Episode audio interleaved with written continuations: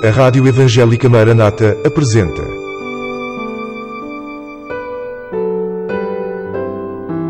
Mulheres da Bíblia. Mulheres que deixaram uma marca na história e que falam ainda hoje.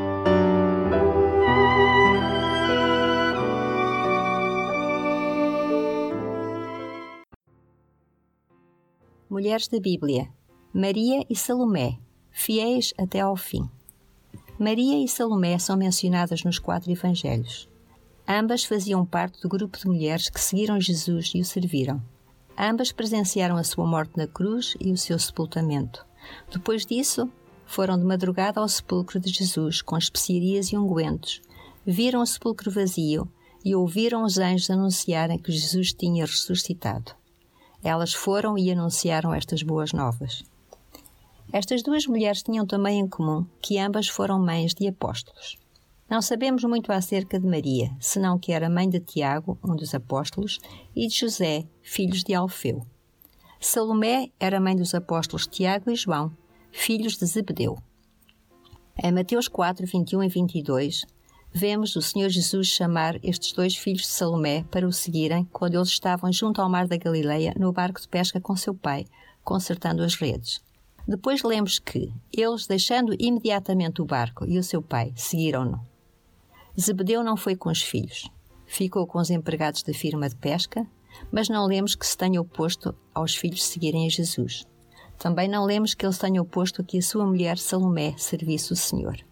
Em Mateus 20, 20 a 24 e Marcos 10, 35 a 40, é narrado um episódio em que Salomé faz um pedido a Jesus. Ela sabia que Jesus era o Messias. Por isso, como mãe ambiciosa, pediu a Jesus que sentasse um dos filhos dela à sua direita e o outro à sua esquerda quando ele inaugurasse o seu reino. Queria que eles tivessem lugares de honra. Os outros dez discípulos indignaram-se contra os dois irmãos quando ouviram isso. Mas Jesus disse: Todo aquele que quiser entre vós fazer-se grande, seja vosso serviçal e qualquer que entre vós quiser ser o primeiro, seja vosso servo. Mateus 20, 26 e 27. Antes de pronunciar estas palavras, Jesus tinha explicado que, para alguém ser honrado, necessitava de participar dos seus sofrimentos.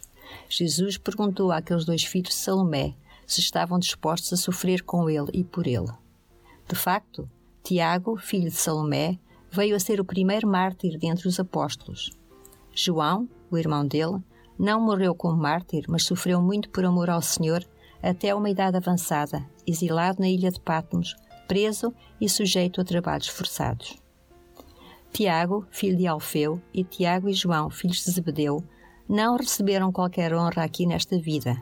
A honra estava reservada para eles na eternidade, por serem servos fiéis ao Senhor Jesus. Foram fiéis até ao fim, e tendo sofrido por amor ao Senhor.